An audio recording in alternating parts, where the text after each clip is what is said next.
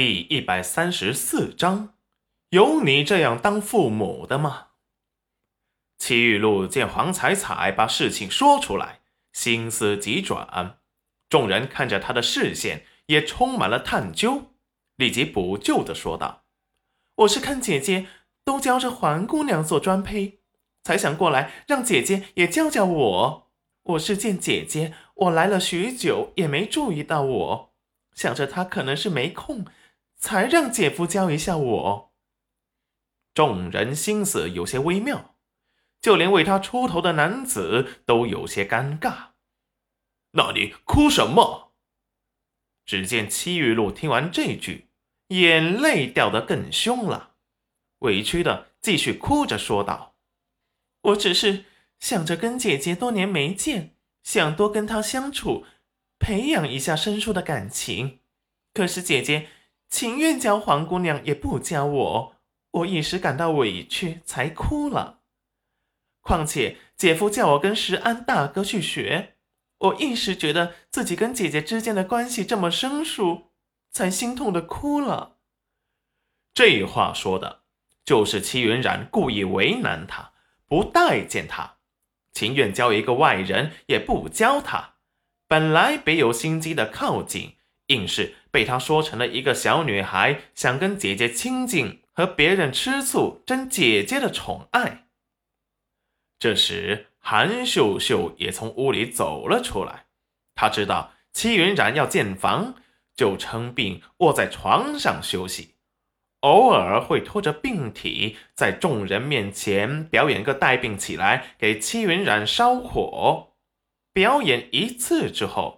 戚云染干脆就让他卧床休息，不要起来，以免病情加重。然后人就心安理得的回去，一直躺着了。这次出来是见女儿落了下风，出来见缝插针的。只见他颤巍巍的走到戚玉露的面前，把痛哭悲伤的戚玉露抱进怀中。语气凄凉的对着戚云染道：“冉冉，就算娘求求你，对你妹妹好一点吧。她不过是个希望被姐姐宠爱的孩子啊。你要是心中记恨我当初把你卖入了裴家，你就恨我就行了。是我该死，可是玉露是你同父同母的亲妹妹啊。”深深含着血泪。每句都控诉着戚云染的无情，仿佛戚云染真的恨毒了他们，不待见他们，对他们一点也不好。村民们也心思复杂的看着戚云染，这娘再有错，可是他们都这么委曲求全了，戚云染也该消气了。有些人看不过去，劝着戚云染。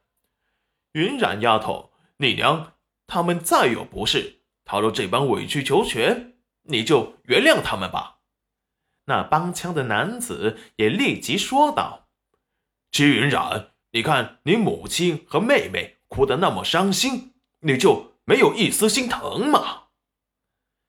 齐云染双手抱胸，也没管手上的泥巴，玩味的看着他。他们哭。你心疼了？那男子脸色有一瞬间的尴尬。我我只是看不惯你的为人处事。他们是你什么人？齐云染发出灵魂拷问。那男子瞬间脸色涨红，张了张嘴，说不出个所以然来。这时刘婶也看不过了，这别人不知道韩秀秀是什么模样。他可是一清二楚，自己女儿盖房，什么事都不帮忙，每天还装病让人伺候着，现在还引导大家来唾弃自己的女儿，逼人家就范，哪有这样的父母？韩嫂子这话我就不爱听了。你来这里，云染丫头每天那么忙，还好吃好喝的招待着你们，什么也没让你帮过忙。怎么到了你嘴里，反而全是云染丫头的不是了呢？我家玉露不是给村民们倒茶了吗？哎呦，哎呦，我还真没见过你这种娘的。人家家有什么事儿，都是关上门，大家一起好商量。